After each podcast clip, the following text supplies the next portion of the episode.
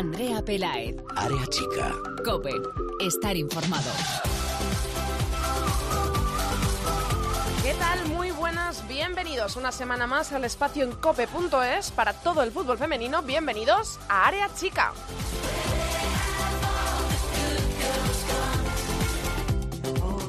Estamos en plena edición de Copa de la Reina y ya tenemos configuradas las semifinales que se jugarán el próximo viernes. A las 5 de la tarde se jugará la primera, el Barça, que venció a la Real Sociedad con un gol de Bárbara Latorre en la prórroga. Se medirá al Valencia, que ganó con solvencia al Athletic de Bilbao por tres goles a uno.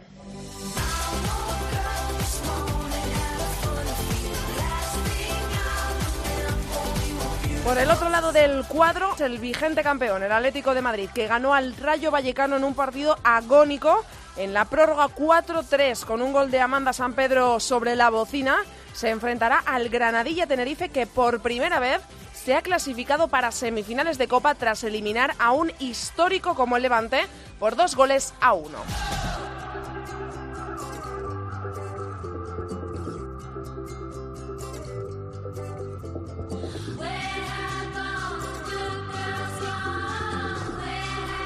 En segunda división, que ya no es segunda, es primera, tenemos ya los nombres de los dos conjuntos que el próximo año disputarán la Liga Iberdrola. Serán el Sevilla y el Madrid Club de Fútbol Femenino. Hoy, aquí en Área Chica, charlaremos con Jesús Núñez, mister del conjunto madrileño, y con la jugadora Alba Mellado.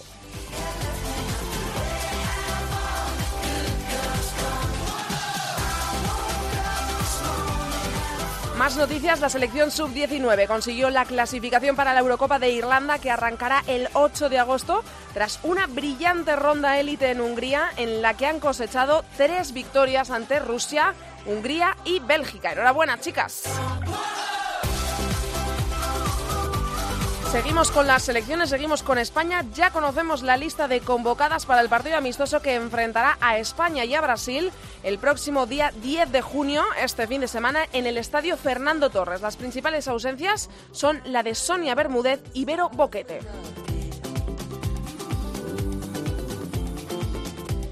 Y además, hablando de Vero Boquete, también conocemos el nombre del nuevo campeón de la Champions. Se decidió en los penaltis tras empate a cero en los 90 minutos de partido. El Olympique de Lyon venció al PSG de nuestra Vero Boquete y nuestra Irene Paredes por 7 goles a 6 en la tanda de penaltis. Enhorabuena a las nuevas campeonas de Europa.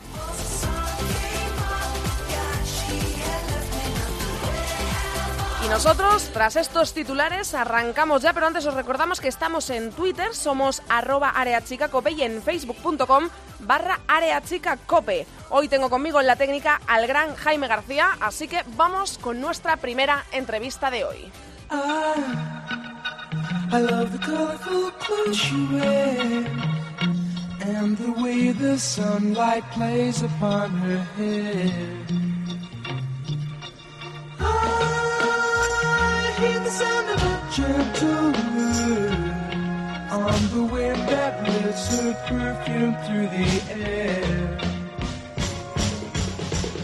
Esta edición de la Copa de la Reina es la segunda para el Granadilla Tenerife, su segunda participación en este, este torneo.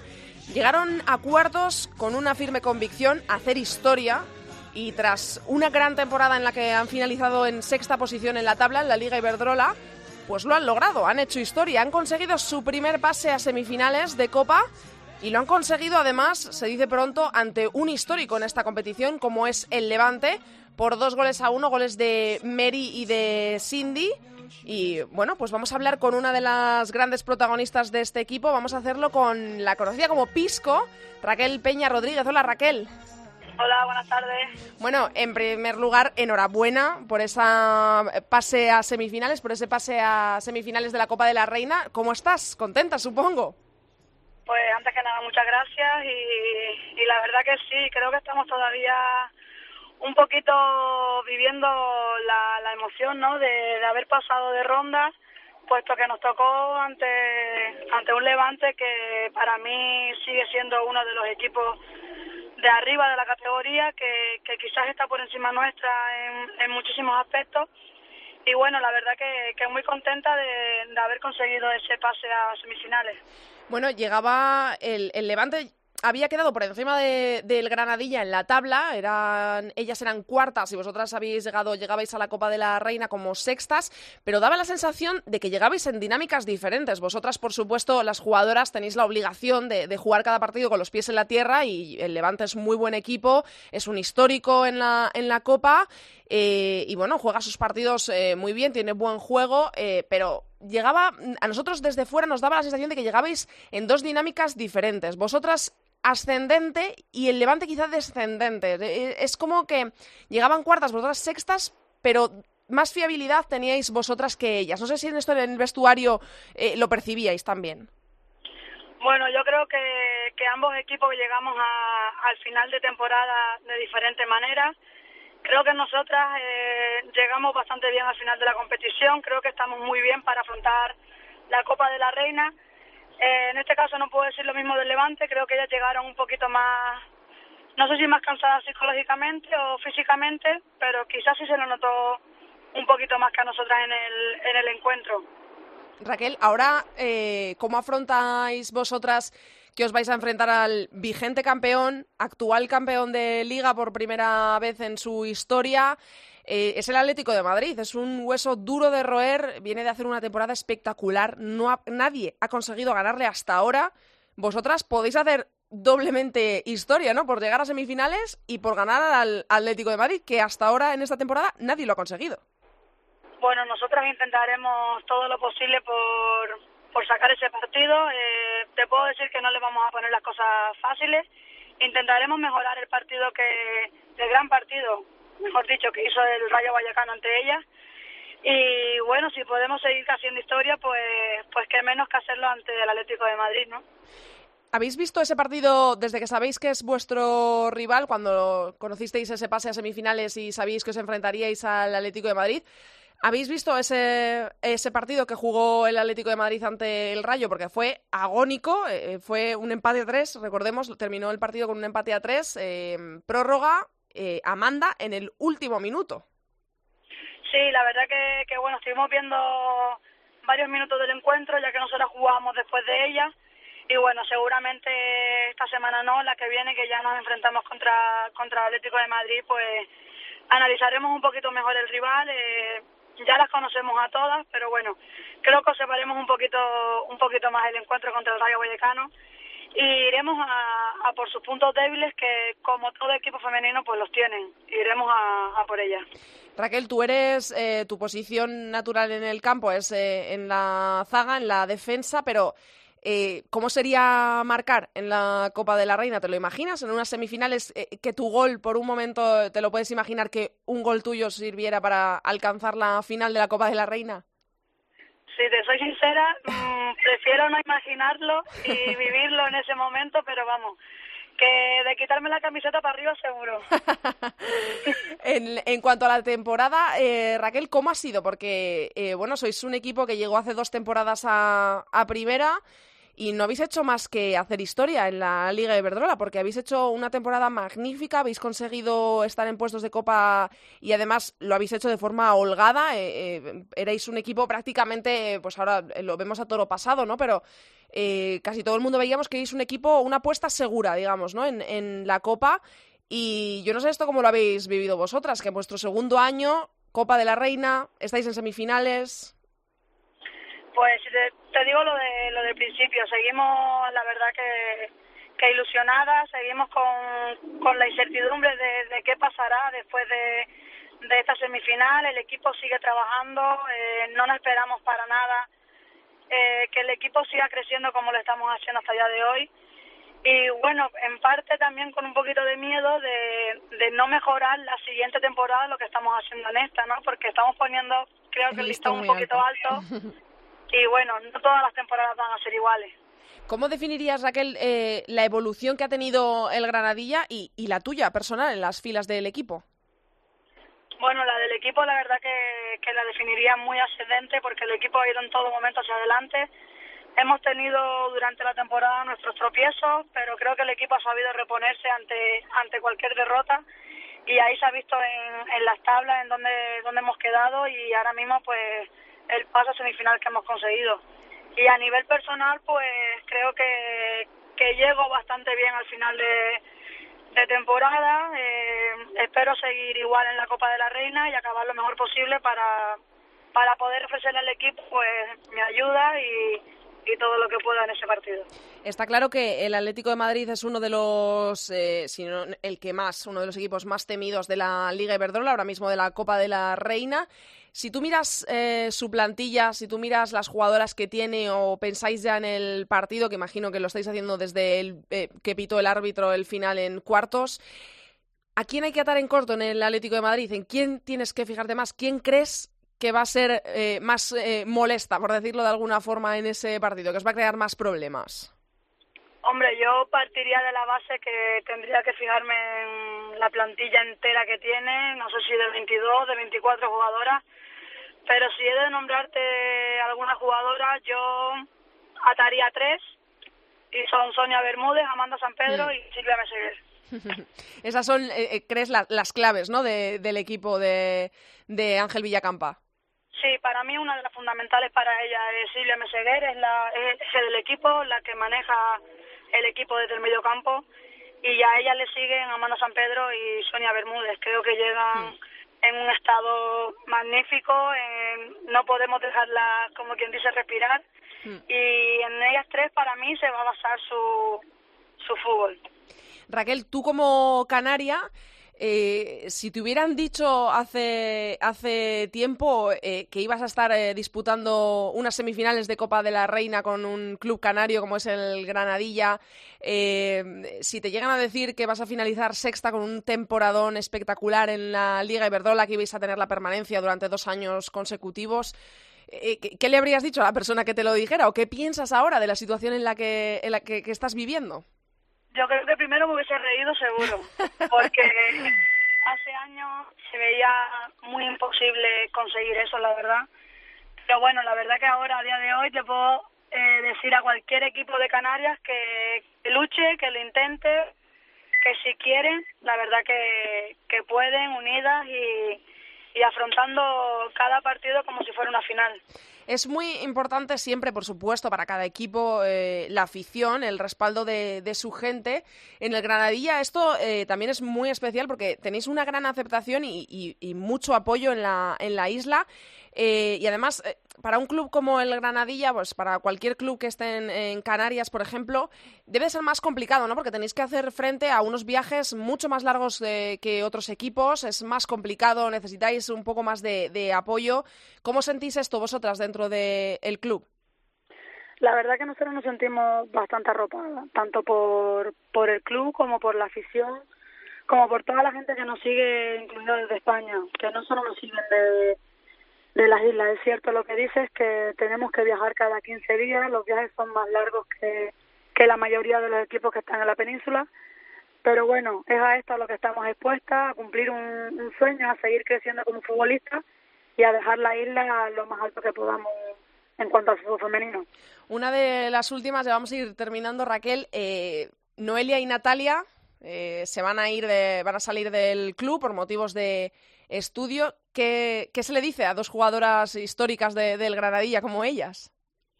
Pues yo le, le, le animaría a, a seguir creciendo, sobre todo a no darse por vencida y a seguir luchando por sus sueños, que tanto es como seguir en, en la fila de la selección española, como jugar en, en primera división en un club grande. Yo en su día lo conseguí, entonces yo a ellas las animo que, que no se den por vencidas, que luchen día a día y que sigan creciendo y que se dejen ayudar y, y nada más. ¿Y tu sueño cuál es, Raquel? Para finalizar, ¿cuál es el sueño ahora mismo eh, de Raquel para eh, conseguir, no sé si es a corto plazo la Copa, si es eh, un fichaje algún día por un club fuera, no sé. ¿Cuál es ahora mismo el sueño en el fútbol de Raquel Peña? Ahora mismo conseguir algún título con la Unión Deportiva Granadilla. Ese título, ojalá que sea la Copa de la Reina, ¿no? Imagino. Ojalá que sea el, el próximo título por jugar, que es la Copa de la Reina. Bueno, Raquel, pues eh, muchísimas gracias por haber estado en eh, Área Chica hoy con nosotros, habiéndonos contado pues eh, todo esto que estás viviendo ahora mismo en el Granadilla, el momento dulce en el que está el equipo. Os deseamos toda la suerte del mundo para esas semifinales contra el Atlético de Madrid y a ver si la próxima vez que hablemos has levantado una Copa de la Reina. Muchísimas gracias y espero que lo que acabas de decir se cumpla un poquito. Un besazo, Raquel. Muchísimas gracias. Un saludo. Chao. I can't begin to knowing, but then I know it's growing strong. Wasn't the spring, and spring became the summer. Who'd have believed you'd come along? Hand, touching hand, reaching out, touching me, touching you.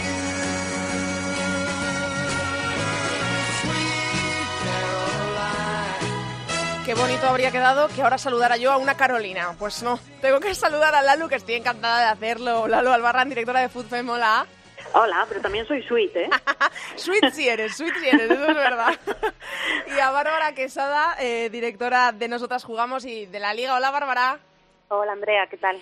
¿Qué tal, chicas? Bueno, vamos a. Hay cosas de las que hablar. Terminó la liga, pero tenemos que hablar de la Copa, tenemos que hablar del ascenso a la Liga Iberdrola. Hay cositas de las que hablar. Así que vamos a comenzar con esos cuartos de la Copa. Bárbara, yo no sé cómo viste estos partidos, porque además estuviste allí viéndolos como Lalu en el campo. ¿Qué te ha parecido, qué te parecieron esos partidos y cómo ves las semifinales? Pues bueno, eh, destacar sobre todo eh, la forma en la que llegó el Barça, que a mí me sorprendió para mal, porque esperaba un poquito más de ellas. Es verdad que la Real es un gran equipo, pero les costó muchísimo, muchísimo. Vamos, que Sí. fue una prórroga y un poco más y, y llegan a penaltis. Es que la verdad que me sorprendió que no que no estuviesen tan en forma como otros años, ¿no? Que dices, van a ganar seguro. Y luego, bueno, el partidazo del el derbi madrileño, el Atleti Rayo, fue un auténtico partidazo, lo puede decir la luz también, que yo estaba ¿eh? desde abajo viéndolo, que fue una locura, vamos, además la grada llena y la gente pedía un Samur casi, porque marcaba no. una, marcaba la otra. Sí, sí, sí, es y que fue increíble. espectacular, fue espectacular, la verdad. Fue increíble. ¿Para, para ti fue el mejor partido de cuartos? Sí, para mí sí, para mí sí, y la verdad que daba gusto verlo porque es que mm, yo estaba en la grada y decía, mm, ha salido el Rayo a ganar, es verdad que el Atleti llega favorito, ganó la Liga y es el vigente campeón de, de la Copa también, pero llegó, salió el Rayo tan bien, saltó tan bien que mm, daba gusto verlo porque decías, no sabes lo que va a pasar, ¿sabes? Lalu. Yo estoy de acuerdo en una cosa y desacuerdo en otra. Y Estoy de acuerdo en que el Atlético de Madrid Rayo fue el mejor partido, pero vamos, o sea, nos hizo vibrar a todos cuando parecía que se lo llevaba el Rayo, empató el Atlético al final, fue como muy heroico, ¿no? Mm. Y es lo que tienen estas, esta, estos torneos, ¿no? Porque se juegan 90 minutos, todos los equipos dan el 100%, es, cada partido es como una final. Entonces, te provoca una, una tensión que, como vimos mm, en, las, en los, en los cuatro partidos, que cualquiera podría haber ganado, Sí. en cualquiera de los cuatro. Y luego una cosa que sí, sí que es verdad que a lo mejor no vimos al Barça tan dinámico como ha terminado la temporada, que la ha terminado muy bien, pero sí que vimos a la Real que ha sido el cuarto mejor equipo de la segunda vuelta. O sea, el- la Real ha hecho una vuelta espectacular, sobre todo el punto de inflexión que tuvo después del partido contra el Rayo. Se ha convertido en un equipo rocoso, se cierra bien atrás, mm, trabaja muy bien en medio y le costaba mucho al Barça. El Barça tuvo ocasiones, la Real en el primer tiempo creo que fue una para cada uno y a lo mejor no fue tanto desmérito del Barça como lo fue de la Real Sociedad. O sea, Yo creo que mm, son un poco ambas cosas también, es lo que he dicho, que la Real hizo su papel y lo hizo muy bien. Fue, vamos, un gigante delante del, del Barça, es verdad, pero sí que es verdad que no vemos a ese Barça tan mm, grande, ¿no? Tan desafiante. Sí. Es verdad que, que ha perdido un poco de, de fuelle o a lo mejor a lo mejor el próximo viernes me callan la boca y ganan 6-0, pero sí que es verdad que a mí me faltó quizás esa chispa o ese juego del Barça al que nos tiene acostumbrados. No, no, no, al equipo menos goleado de la liga no, no, no creo que le haga seis el viernes, ¿eh? No, no, desde, desde Al Valencia ¿Cómo no llega, creo, no creo llega el. Valencia, eh? Increíble. Seguro que no. Sí, sí, sí, va a ser una semifinal. Bueno. Las dos van a ser bastante duras para los cuatro. La verdad. ¿A vosotras os sorprendió el, el pase del Granadilla o os lo esperabais? No, yo, yo sí me lo esperaba. Es verdad que era de los partidos más igualados, bueno, es lo que ha dicho Lalu, también son los ocho, los ocho mejores equipos y es una final y todos van a darlo todo. Pero Pues yo- no, no sorprendida, la verdad. Yo sí que me esperaba que podía pasar cualquiera. No me sorprendió que pasase el Granadilla. Yo creo que el Levante demostró lo que ha hecho en toda la segunda vuelta. Sí. Eh, Sí, dio un destello al final al sacar algo positivo en el último partido contra el Barça, pero el Levante se ha venido a menos en la segunda vuelta y, y la verdad es que vimos el reflejo de lo que ha sido durante el tramo final de, de liga. No cuajó el sistema otra vez de tres defensas de, de, de Tudela, con yo creo que ahí cuando juegan así pierden a Maitane porque no está ni adelante ni atrás y se vio bastantes carencias. Entonces, pues bueno, creo que ha sido simplemente, fue simplemente el reflejo. El Granadilla venía a hacer historia, un equipo Sí. que no tiene nada que perder y mucho que ganar, que con cualquier cosa iba a estar muy bien, pues te, te expones a, esta, a, esta- a estas contingencias, ¿no? Entonces yo creo que sorprendente, sorprendente tampoco fue. Hmm, Hemos estado hablando con Raquel Peña, con Pisco, y le decía yo que, bueno, llegaba el Levante por encima en la tabla, había quedado cuarto el Levante, sexto el Granadilla, pero es que es eso, es lo que dice Lalu. Eh, ha sido como un reflejo de la dinámica que traían los dos. El Levante ha acabado cuarto, el Granadilla sexto, pero la dinámica que traían, una era ascendente y la otra totalmente descendente. Entonces, pues, eh, bueno, pues ha pasado un poco lo que por esos caminos que venían podía pasar, ¿no? Efectivamente, eh, eso es. que el El, Granadilla es, es buen equipo, o sea, es muy buen equipo. A lo mejor no tiene estrellas que destaquen, Claro. pero es un buen equipo, tienen un buen entrenador que sabe llevarlas muy bien y en- antes de la liga hace tres partidos creo que se enfrentaron y ganó tres celos Granadilla al Levante también. No, no, es buen, es buen lo equipo, que- es, es lo que venían solvente. haciendo, ¿no? Hmm. En semifinales, eh, ¿creéis en favoritismos o realmente lo veis? Porque yo, eh, la verdad, y lo digo sinceramente, no es por quedar bien ni nada, es que no tengo ni idea de lo que puede pasar. O sea, no hay ninguna semifinal decantada, porque es que el Valencia viene increíble, que es que yo creo que al Valencia, para hacer algo en la liga, le ha faltado, le han faltado jornadas eh, para quedar un poquito más arriba y, y creo que el Atlético de Madrid con ese partido ante el Rayo ha, ha parecido que, pues eso, eh, más asequible, digamos, porque hasta, hasta ahora el Atlético de Madrid es que llega imbatido en todo, en Liga y ahora mismo en eh, Invicto, perdón, en Liga y en eh, ahora mismo en Copa de la Reina, pero bueno, ha dado la sensación de que, bueno, pues que le puedes echar mano, ¿no? Sí, sí, yo veo las semifinales muy igualadas, de hecho más que otros años, Hmm. mucho más. El Valencia es lo que decía Lalo, un, un equipo el menos goleado de la liga, un buen equipo que la dinámica que llevaba era buenísimo, se lo va a poner muy difícil al Barça. Y es verdad que las veces que se ha enfrentado el Valencia con equipos como Barça o, o, o Atlético, ha sacado empates. Recuerdo que el último partido contra el Barça ganaron 1-0, que se lo va a poner muy, Sí. muy difícil. Lo, Sí, la, la nota negativa quizá la falta de Ivana. Ivana es muy importante en defensa y va a estar lesionada. Pero bueno, aún así, yo creo que se lo va a poner muy difícil al Barça y no veo para nada ningún favorito. Es decir, va a estar muy, muy igualado. Bueno, es que de hecho comento que Iván ha sido la única jugadora en la liga que ha jugado todos los partidos y todos los minutos. Entonces, pues bueno, imaginaos hasta qué punto es importante esa baja. Sí. Desde aquí, si nos escucha, pues bueno, le mandamos un saludo, ¿no? Que, que yo creo que la lesión puede hacer que se pierda la euro, si no me equivoco. Y para España, pues igual también es una carencia interesante en el banquillo o de titular, lo que sea, lo que vaya a decir Jorge Vila. Y bueno, lo de las semifinales, yo creo que efectivamente, pues como os he dicho antes, a 90 minutos van a salir todos los equipos con una intensidad increíble. El Atlético de Madrid, que luego hizo un cambio un poquito protestado en la grada, que fue el de Paraluta Sí. por Lola Gallardo. Yo creo que la semifinal, esas los cuartos, sabía que iban a ser más asequibles y no lo han sido. Y ahora, pues yo creo que contra el Granadilla no se van a relajar tanto, porque yo creo que hubo un, un, un pequeño porcentaje de relaja- relajación en el Atlético de Madrid que no van a tener en semifinales. Estoy convencida de ello. Y el Granadilla, si juega como juegan en el Cerro del Espino, va a sufrir, porque el Atlético de Madrid yo creo que el toquecito de atención que da al Rayo puede ser importante para llegar a la final. Y respecto a la otra, además el Valencia el año pasado ya cayó en la prórroga y yo creo que este año tiene esa espinita de Sí, llegar a la final. La tiene clavada, sí. Eh, Hay que, me- quiero que comentemos también un poquito, eh, bueno, que le demos la bienvenida a esos dos equipos que han conseguido el ascenso a la Liga Iberdrola, como son el Madrid Club de Fútbol Femenino y el Sevilla.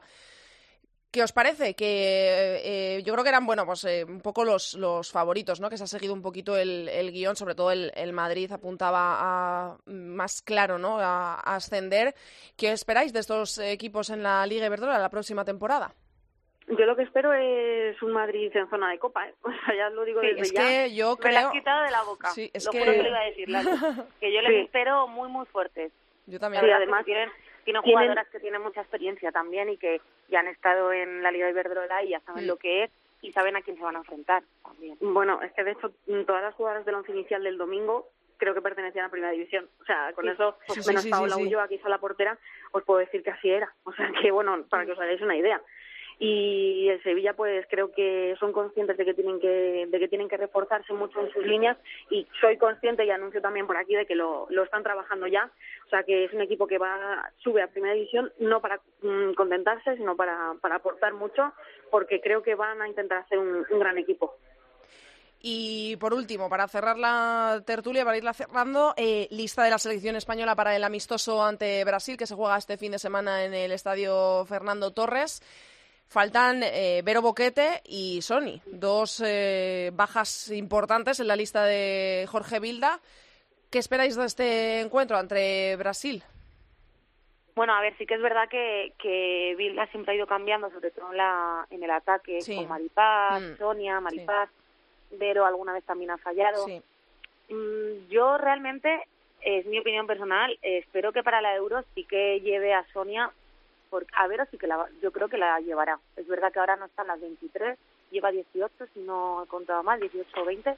Entonces, todavía hay un margen ahí de jugadoras, pero sí que es verdad que a mí me sorprendería muchísimo que dejase fuera Sonia.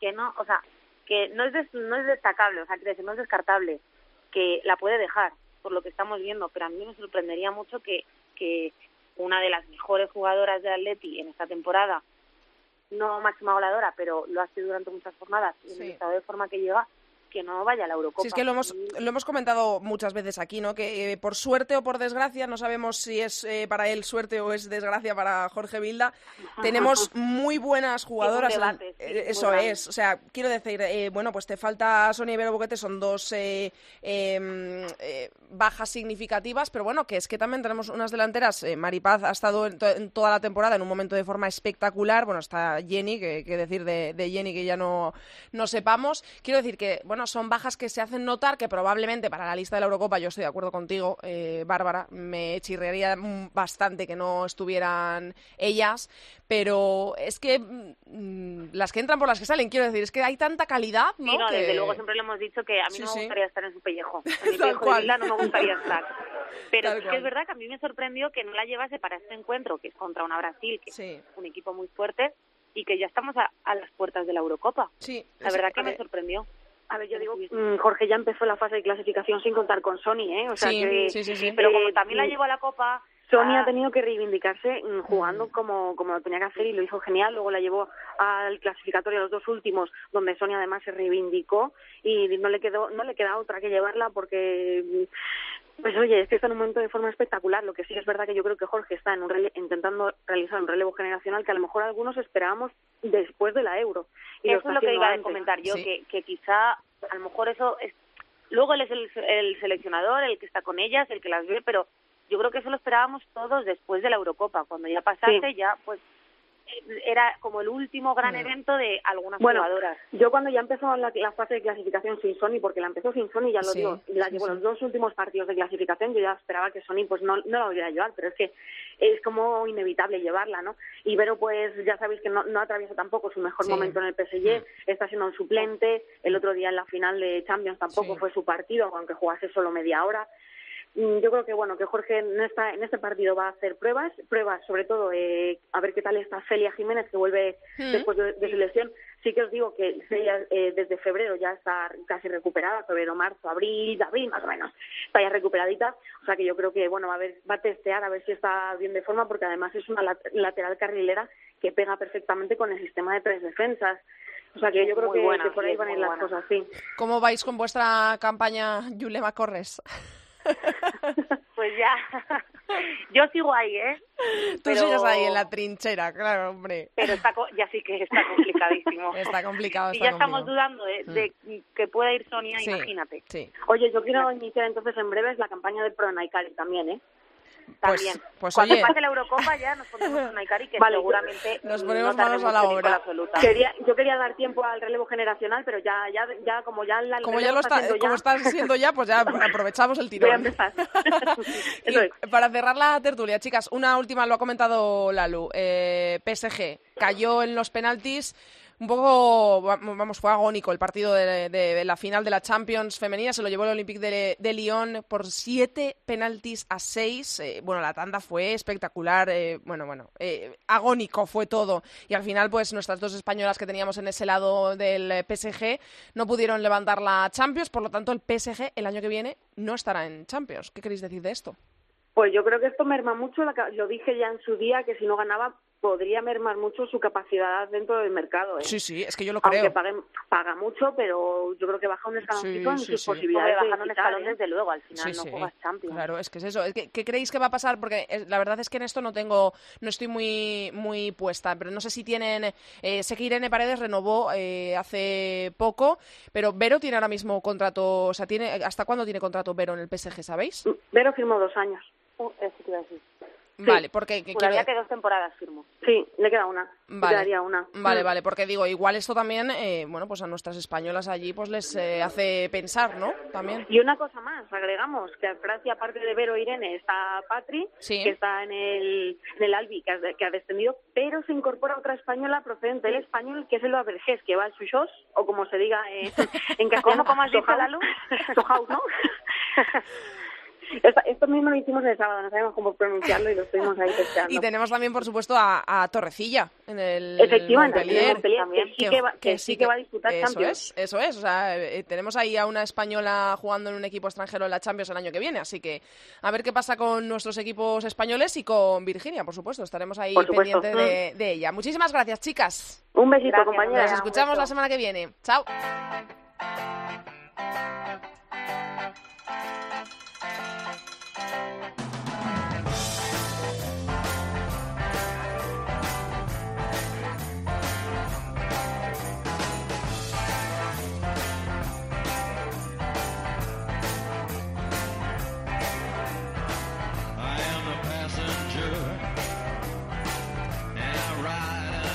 Esta sintonía suena para la sección de Ceci Martín de Babel, que una semana más nos ha vuelto a conseguir eh, una entrevista, en este caso doble, para que charlemos con quién hay que charlar, con los protagonistas, porque que lo contemos nosotros, pues es para mantener informada a la audiencia, por supuesto, que es lo que hay que hacer, pero es mucho más bonito hablar con los protagonistas y sobre todo cuando es con un tema de felicidad, con un tema feliz están ellos contentos, están ellas contentas, nosotros también, porque tenemos dos nuevos equipos para la Liga Iberdrola para la próxima temporada. Ya conocemos a esos dos equipos que han ascendido de la segunda división femenina española a la primera, a la Liga Iberdrola. El año que viene la jugarán el Madrid, Club de Fútbol Femenino, y el Sevilla. Y precisamente del Madrid, del equipo madrileño, tenemos hoy a los dos protagonistas, que son el Mister Jesús Núñez. Hola Jesús. ¿Qué tal? Buenas tardes. ¿Cómo estás? Muy bien. Y vamos a hablar también con una de las jugadoras que componen el plantillón que tiene el Madrid Club de Fútbol Femenino, que es Alba Mellado. Hola, Alba. Hola, buenas, ¿qué tal? Bueno, en primer lugar, por supuesto, enhorabuena a los dos. Muy sudada, muy trabajada y muy, muy meritoria esta, esta consecución ¿no? de, de- de la Liga Iberdrola. Jesús, en primer lugar. Sí, como tú dices, eh, la verdad es que se formó un gran equipo, un gran grupo humano, pero vamos, ha habido que, que trabajar mucho, 10 meses de, de continuo trabajo, pero bueno, los resultados al final se han conseguido. Alba, Dime. enhorabuena, ¿eh? estarás feliz. Muchas gracias, sí, todavía, todavía lo estoy asimilando. ¿Tienes la voz un poco ronca de la fiesta o qué? De, de las niñas que entreno también. Bueno, eh, os ha servido el empate para ascender. Yo no sé, Alba, ¿qué sentisteis cuando pitó el árbitro el, el final del partido? ¿Qué se le pasa a una jugadora de segunda división que logra por fin el ascenso después de una segunda división que es complicadísima, después de, de unos playoffs que son muy difíciles? Por fin pita el árbitro, eres jugadora de primera división. ¿Qué se siente en esos momentos? Pues se siente una alegría que no se puede explicar. Que a mí personalmente se me puso la piel de gallina cuando el árbitro pitó y vamos, que es no sé, eh, fue uno de los días más felices de mi vida. Después de todo el trabajo que, que, que hemos estado haciendo y todos lo- lo- los malos y buenos momentos que hemos pasado por, por muchas etapas y al final el lograr el objetivo es lo, lo, lo más bonito. ¿Cuál es el nivel de, de nervios eh, de una jugadora cuando se enfrenta a un partido definitivo, el, el que puede, en vuestro caso, pues conseguir el ascenso a Primera División? ¿Cómo, cómo de nerviosa estás antes de este encuentro? Pues yo, si te digo la verdad, llevo, o sea, este era mi, mi tercer playoff Sí. y era en el que menos nerviosa estaba. Y yo creo que era por la, la tranquilidad que me transmitía el equipo, de lo seguras que estábamos y, y saber todo lo que habíamos trabajado todo el mundo, pues me transmitía esa tranquilidad y yo creo que o sea, tenía los, los nervios los justos, los, los de salir a Sí. por todas y, pero no, no, no ninguno que me fuese a hacer en contra. Eh, Jesús, ¿cómo viste tú a las chicas antes de salir a este partido? ¿Qué les dijiste eh, antes de saltar al campo? Bien, que los nervios fuera, dejarlos en la caseta, seguir trabajando como lo, está- eh, lo- lo estábamos haciendo durante, durante toda la temporada y que dependíamos de nosotros. El trabajo haciéndolo bien lo íbamos a sacar. Sí es cierto que costó y pasamos momentos malos, pero es que nadie dijo que esto, que esto Iba a ser fácil. que iba a ser fácil y hasta el último momento se nos puso complicado. Pero bueno, son unas campeonas, supieron asumirlo a la perfección, grandísimas ayudas entre ellas y al final todo, todo salió bien. ¿Cómo se prepara un partido así, Jesús, en, en- en la parte técnica? La verdad es que llevamos preparando no sé cuántas finales, porque desde que empezó la temporada eh, el objetivo era ascender y era ganar todo. Cada partido era una final, sí. Entonces, ya te digo, el grupo estaba acostumbrado a que eran continuas finales. Lo de ganar, Mm. ganar y ganar era, era algo que ya, bueno, pasa por la cabeza de las jugadoras cada vez que saltan al terreno de juego. Hmm. Eh, Alba, ¿qué, qué sientes tú al ser, eh, además, eh, artífice importantísimo en este ascenso? Porque has sido la máxima goleadora y encima has contribuido con dos goles en, en el envite final, ¿no? Yo no sé eso, ¿qué, qué, qué sensación de orgullo tiene que, que ser para ti? Hombre, por la parte personal muy contenta, pero vamos, yo no hubiese logrado nada si, si mis compañeras, que son, al fin y al cabo, son las que me, que me asisten, las que me dan los pases y, bueno, luego hay que meterlo, pero, pero yo sin ellas pues no, no podría haber conseguido nada lo que he conseguido. Eh, Jesús, habiendo ya logrado el objetivo de esta pasada temporada, eh, con sensaciones que como veo, veo cómo hablas del equipo, cómo hablas de tus jugadoras, por supuesto son buenísimas. Eh, ¿Cuál es el objetivo principal de la próxima temporada? Yo sé que esta es una pregunta que se hace ahora mismo, eh, por supuesto, pues me, pues irás a decir igual es la, la permanencia o bueno, cualquier equipo que asciende es como el principal objetivo, ¿no? Eh, pero es que yo aquí he hablado con mis tertulianas, hace unos minutos teníamos la tertulia Bárbara Quesada y, y Lalu Albarrán y me decían que es que tenéis una plantilla, habéis hecho una temporada y tenéis un equipo y unas jugadoras con tal experiencia que os ven en copa. Yo sé que esto nos gusta que os lo diga yo a estas alturas, acabáis de ascender y, probablemente igual ni penséis, pero es que la mayoría os vemos así, porque es que tenéis un plantillón y unas jugadoras que es que la mayoría ya conocen lo que es jugar en primera división y es que os vemos en copa. Bueno, no sé si en Copa o no. Yo creo que lo más difícil, como has dicho tú antes, aunque pareciera, entre comillas, fácil, era ascender eh, al equipo. Eso está claro. Hmm. Eh, y eh, la temporada que viene se presenta con la máxima ilusión, sobre todo es eso, seguir trabajando con la misma humildad, eh, hacer un buen grupo, prepararlo desde el principio a conciencia. Yo ya comentaba que se, se consiguieron el ascenso, este equipo podría haber competido en primera división, con lo cual, bueno, pues el objetivo puede estar quizá más alto que, que sobre la permanencia. Yo creo que hay que ser competitivos Hmm. y tirar para arriba. Alba, eh, ¿cómo crees que os va a afectar a vosotras el cambio de categoría? Eh, yo no sé si llamarlo miedo, respeto, bueno, pues pensar que te vas a enfrentar a clubes como el Fútbol Club Barcelona, a un Atlético de Madrid que, por ejemplo, esta temporada ha sido campeón y lo ha ha acabado la temporada invicto. ¿Cómo afecta esto a la plantilla? ¿Cómo lo afrontáis vosotras ahora? Pues, hombre, vamos, hay jugadoras que ya vienen de jugar en Superliga, supongo que lo afrontaremos con un poquito mejor. Y vamos, yo personalmente creo que lo af- afrontaré con mucha ilusión, con muchas ganas y con, ganas de, de demostrar que, que podemos estar ahí, que, que nos lo hemos merecido y que, y que vamos a ir a por todas, vaya. ¿Tienes eh, alguna meta que tú te quieras marcar ahora? Pues eh, he marcado tantos goles esta temporada, la próxima voy a ir a por tantos. ¿Es más eh, conjunto? ¿Tienes alguien a- con quien te, a quien te apetezca especialmente enfrentarte? Pues eh, yo qué sé, pues Jennifer Hermoso como Pichichi esta temporada, Sonia, que es una jugadora incomparable. No sé si tienes algo que digas, qué bien, por fin estoy en primera para hacer tal, algo en concreto. Ah, eh, pues la verdad es, mm, mm, vamos, yo más que nada por, o sea, yo aquí en el club, este ya va a ser mi, mi cuarto año Sí. y la verdad que, que me siento aquí como, como si estuviese en casa y, y vamos, yo personalmente mm, me gustaría intentar poner al club en lo más alto e intentar optar por todo lo que, lo que se pueda y, y a lo personal pues no no me pongo ninguna meta prefiero prefiero mm, que se consiga todo lo- a colectivo y Hmm. y si algo viene bueno para mí pues bienvenido será Bienvenido.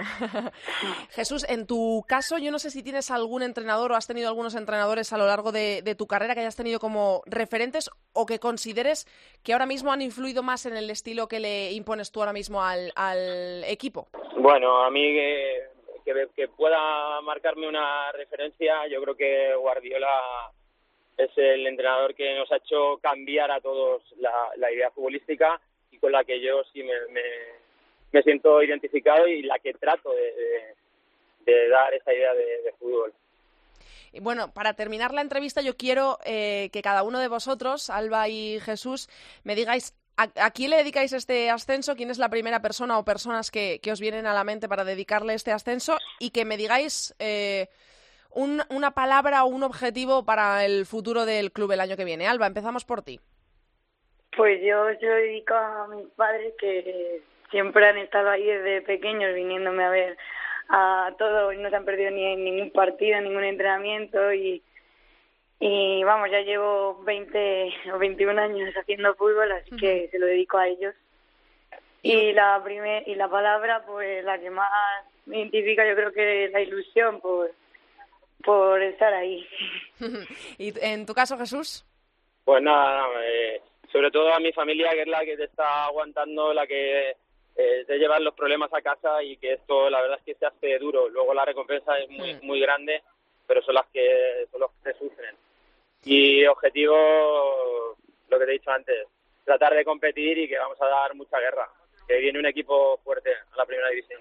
Estoy segura de que, de que todos los equipos que conforman ahora mismo la primera división lo saben, os han mirado de reojo ese playoff y saben que vienen dos equipos con muchísimo hambre, con muchísimas ganas y que va a tocar competir duro el año que viene. Muchísimas gracias a los dos por haber estado en Área Chica. Esperamos charlar con vosotros muchas más veces esta temporada como nuevo equipo de la Liga Iberdrola. Gracias, Alba. Gracias, Jesús. Muchas gracias. Gracias. a Gracias, vosotros. chicos. Chao. Adiós. Un besito. Chao. Adiós.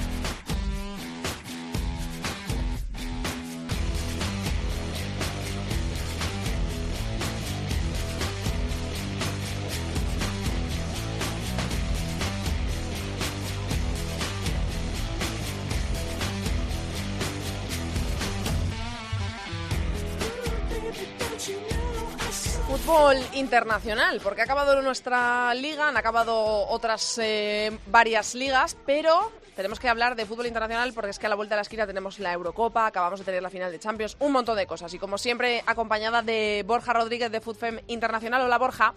Hola, ¿qué tal? Bueno, la semana pasada han finalizado las actuaciones de nuestras españolas por el mundo, como ya decía.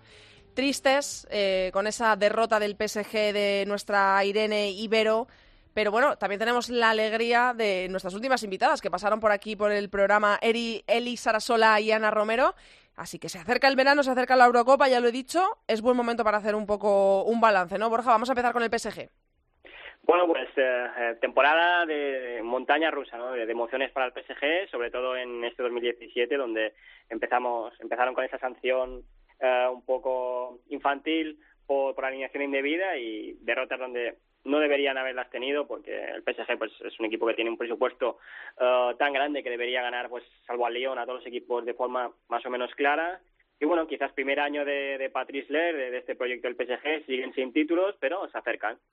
En cuanto a Irene, pues yo creo que primera temporada fuera de, España, muy buena, ha sido nombrada pues en, el 11 de la temporada eh, de la Liga Francesa y yo creo que se ha ganado una renovación y, es que está entre las, para mí entre las, seguro entre las top 10 de, en su posición y probablemente entre las top 6 mundiales. Eh, Hemos hablado, te iba a decir, en la tertulia de esto del PSG, que si no ganaba ya nos lo habías advertido, no estaría en Champions la temporada que viene. Una palabra para ti, a mí me tengo curiosidad por saber, ¿esto para ti es un fracaso? Para, eh, para el PSG esto es un fracaso, estar la temporada que viene fuera de la Champions. ¿Le va a repercutir, lo decía Lalu en la tertulia, le va a repercutir en el mercado? Porque es que es bajar el escalón un poquito en un proyecto tan ambicioso, pagan mucho en el PSG, es así, es un club que, que tiene mucho poder, pero no estar en la Champions le va a pasar factura. ¿Tú, tú para ti es un fracaso? Fracaso lo es. Uh, primer año, es verdad que es primer año de Patrice Ler, hubo desbandada de jugadoras, pero bueno, es que el equipo no es malo, ¿no? Hmm. Uh, el mercado de fichajes, bueno, yo creo que eh, el dinero mueve más, mueve montañas más que, que la Champions. ¿eh? Uh, si se refieren a Jennifer Hermoso, pues, a ver, Champions o no Champions, pero ¿está capacitado el Barça para ganar la Champions? Mm, Pues yo creo que no. Uh, quedarte un año sin Champions y te pueden doblar el, o triplicar el sueldo que, que recibes en el Barça, pues yo creo que quizás no Uh, es una buena opción irte al PSG, probar cosas nuevas. Y muchas jugadoras probablemente piensen así. Uh, pues como por ejemplo Black Stenius que fichó por el Montpellier y la llamábamos entre comillas tonta porque se iba a un equipo sin Champions, pues ella tiene Champions y, y, y le dijo Mm. no al PSG. Entonces yo creo que en el mercado no les va a afectar mucho. Porque Eh, tampoco hay mucho, ¿eh? Ya. en el PSG no hemos conseguido rascar nada, pero por el contrario, las Sara Willy no han parado de cosechar éxitos en estas últimas semanas. Así que cuéntanos un poco, haznos un resumen de cómo ha sido la temporada para nuestras españolas en Holanda. Pues primero yo creo que eh, han debido de pasar las últimas semanas lleno de fiestas porque eh, la verdad es que les ha ido todo rodado. Mm, renovaciones primero de, de, de Elisa Sola y, y de Ana, las dos re- renuevan un año. Eh, tienen la Champions asegurada para la temporada que viene, es verdad que van a fase previa pero, pero ahí están. Eh, la Liga, pese que a, so- a que, a que solo han perdido un partido, les ha costado más de, de, lo que pueden pensar por números, ¿no? Un partido bastante ajustados, en los que Eli ha parado mucho, también han- es decir que la- ellas han fallado. Yo creo que, bueno, pues eh, Eli pues tenía más experiencia fu- fuera de fuera de España, ¿no? Por su, su etapa en, en Estados Unidos y por el año pasado que también estuvo allí en el Ajax, como nos dijo. Y bueno, para, para Willy, Ana Romero, pues mm, primera etapa, etapa mm, año de transición, año de, de, de prepararse o de, o de aclimatarse a un nuevo país. Yo creo que también muy bien. En Área Chica siempre hemos tenido tiempo en este espacio contigo para las mejores ligas del mundo, pero se nos han acabado ya en Alemania y en Francia, también en, en Inglaterra, incluso con esa especie de liga de pretemporada. Así que ahora mismo tenemos eh, eh, compitiendo a Estados Unidos y a Suecia hasta que arranque la Eurocopa, ¿no? Sí, a Suecia le quedan tres jornadas para el parón, es una liga tremendamente random, ¿no? Con tres equipos que se están dejando, pues, bueno, el Linkoping no se está dejando tantos puntos, pero de, de milagro, porque hay algunos partidos que realmente los han sacado de pura chiripa. Y bueno, el Eskilstuna United está jugando muy bien, eh, con Olivia Skug y, y la famosa jugadora de los bailecitos de Instagram y, y Hmm. Mimi Larsson, muy bien. Eh, el Rosengar, el, el rival del Barça, pues eh, en aquel partido de cuarto de final de Champions, en tanto le de la vuelta, pues, pues como con el Barça, mm, claros y oscuros, ¿no? Un equipo que tiene mucho potencial, pero que pues se venían diciendo en prensa en sueca que, que realmente es porque las jugadoras no sienten mucho feeling con el entrenador, pues va a haber una lucha a tres por el título y ya veremos quién, quién llega al final de temporada, ¿no? Después de la Eurocopa, quién llega mejor, porque ahora mismo no, no me atrevo a dar ningún tipo de, de previsión ni nada. Hay en. Estados- Dime. Sí, sí, no, hay parón, a- habrá tres jornadas más Sí. y luego tendrán parón Vale. para, para la Eurocopa, evidentemente. Y en Estados Unidos, pues, mm, liga rara, ¿no? Ya porque las principales jugadoras o las in- principales imágenes de la selección estadounidense, que, que solían ser, pues, eh, Hope Solo, Alex Morgan y Carrie Lloyd, pues, dos estaban en Europa. Una acaba de fichar por Eurosport para ser el comisionado del deporte de fútbol femenino. Pues, liga rara, en- sin, sin Tommy Heath, sin Crystal Dunn, una liga en la que pues North Carolina se está dejando desde que lo dejamos de hablar de ellas pues han perdido muchos puntos Chicago ha empezado a florecer Portland está sin Twin City y le está costando un poquito pues yo creo una liga estadounidense que muy divertida que podemos ver porque tienen todos los partidos gratis en live, en live stream, así que bueno, la seguiremos, pero, pero bueno, los horarios quizás no son los mejores para nosotros. Tenemos partidos internacionales también en esta semana, ¿no? Sí, sí, tenemos pues precisamente las estadounidenses y las suecas se enfrentan este jueves en. Gamla Ullevi, en Göteborg. Y bueno, pues eh, decir que Estados Unidos pasa, va a pasar la chequera no por allí, va a hacer caja, van a hacer eh, campaña un poco para, para seguir pues su imagen, eh, la imagen de, los- de las americanas, que, que es, es- es- son el equipo más famoso del mundo, pues traen un poco aquí el producto y, y nada, pues para ellas también una preparación buena de cara al Mundial de dentro de dos años. Y bueno, tienen dos amistosos, creo que es uno contra Suecia y otro contra Noruega. Y el resto de selecciones también también están preparando la Eurocopa, aunque Sí. me gustaría comentar dos cosas. eh, Sí, eh, dale. pues mira, decimos que Alemania y Francia son claramente las dos favoritas al título europeo, ¿no? Sí. Pues eh, curioso, ¿no? Todas, todas las selecciones, España, Inglaterra, Suiza, Noruega, Suecia, que se supone que son aspirantes a, a destronarlas, van a tener amistosos y algunas ya están entrenando incluso, ¿no? Pues Alemania y Francia, Alemania el 18 de junio y Francia el 21 de junio, ¿no? Hasta entonces todas sus jugadoras tienen vacaciones. Y hay que decir que son Vaya. las que, las que han acabado la liga antes, así que puede que lleguen, si ya son favoritas, encima llevarán menos Ya, carga de menos, que todos. eh, mejor la- las piernas. Eh, y por último, eh, tú que eres tan bueno y te gusta hacer tanto servicio social, nos has traído dos preguntas de dos seguidores de Twitter para resolverlas y que las escuchen aquí en Área Chica. Carlos Rubio nos pregunta si la UEFA se plantea hacer una Champions League más seria. Mm, a ver, mira, esto yo, bueno, para algunos, algunos que no saben quién soy, soy Fupen del Mundo, ¿no? En Twitter, Sí. pero bueno, yo en mi cuenta personal antes yo daba una abraza con este asunto impresionante. Yo creo que la UEFA, la UEFA no va a hacer nada, pero sí que es verdad que realmente yo creo que es un poco esta si la comparas con la de balonmano, con la de baloncesto y demás, pues parece un poco postureo la nuestra. Eh, lo que no puede ser es que, por ejemplo, primero, los premios son irrisorios, lo- las ayudas a desplazamiento son un poco cutres, eh, incluso el himno, ¿no? A mí me gustaría tener que tuvieran pues, el himno de los, de los chicos, no sé por qué no, no se puede hacer, es que el himno este es como Pues el de la sí, Europa League, claro, el de la. Europa League, que dices sí, muy bien, pero no sé qué, qué me estás poniendo aquí. Y bueno, sobre todo, pues un- un- una cosa, ¿no? Que, a ver, que no le suele a nadie, a nadie que le suele mal esto, ¿eh? pero por ejemplo, si, si las alemanas y las francesas, ¿no? Que se han repartido los títulos en los últimos 10 años, ¿no? Eh, son las que claramente dominan eh, la Champions, ¿no? ¿Por qué ellas tienen que tener solo dos plazas en la Champions, ¿no? Y por ejemplo nosotros, que todavía no hemos demostrado, salvo el Barça, Sí. mucho, tenemos las mismas plazas, ¿o, Ya. o por qué Rusia Que tiene, más, ir en tiene las mismas función de, nosotros? de- de la competitividad de los equipos de cada país. Alguien tendría que ponerse a pensar en la UEFA, Mm. sí. Y la última pregunta, ya para cerrar la sección, eh, preguntan, en una hipotética Liga Mundial, ¿cuál sería el top 10 de clubs para ti? Eh, mira, pues yo esto, esto- estaba pensando y me sale un top 7, porque el resto me parece muy igualado. A Venga, ver, pues dale, a ver. Yo creo que, pes- pese a que se complicaron la vida de una forma increíble en la final de la Champions, yo creo que el Lyon es, es, por plantilla, es el, el mejor equipo del Sí. mundo. Y solo hay uno, que es el Wolfsburgo, que no por salarios, pero sí por plantilla, porque tiene también una salvajada de plantilla, podría estar a su misma altura.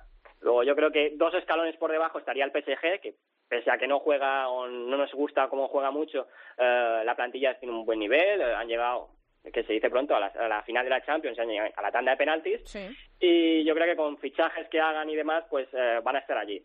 Y luego a partir de allí yo creo que un escalón por debajo habría cuatro equipos, que aquí estos ya los puedes poner como quieras. Yo creo Mm. que Portland Thorns es el único equipo de Estados Unidos que yo yo creo que está capacitado pues para, pues, si por ejemplo fuera la Champions, ¿no? Sí, para, para competir, por ella. Eh, el Bayern, que pese a los fracasos en Champions y demás, eh, yo creo que tiene buena plantilla. El Chelsea, que, que, que ha ganado pues las Spring Series ahora mismo y tiene pues una delantera que, que da bastante miedito. Y el Manchester City. A partir de ahí, eh, yo creo que Montpellier, el Barça, pese a que no juega, último, pues lo hemos visto en la Copa de la Reina, no juega muchas cosas y llevan unos resultados un poco desastrosos, tiene una plantilla más que decente. Es, es prácticamente el bloque de la selección española y, y la verdad es que yo creo que el Barça está para más. Y por ahí iría la cosa porque el resto de equipos están muy igualados. Bueno, pues ahí lo dejamos, ya les resuelto las dudas a estos dos oyentes. Muchísimas gracias, Borja, te escucho la semana que viene. Hasta la semana que viene, Andrea. Chao.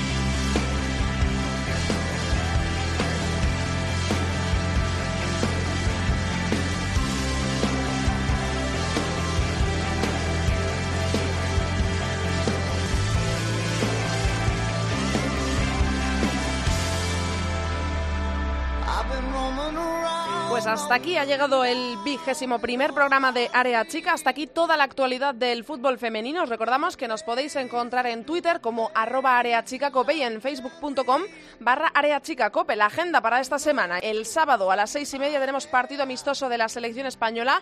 Nos enfrentamos a Brasil. Lo haremos en el estadio Fernando Torres. Nosotros os esperamos la semana que viene aquí con más copa, con ese partido de España previo al comienzo de la Eurocopa.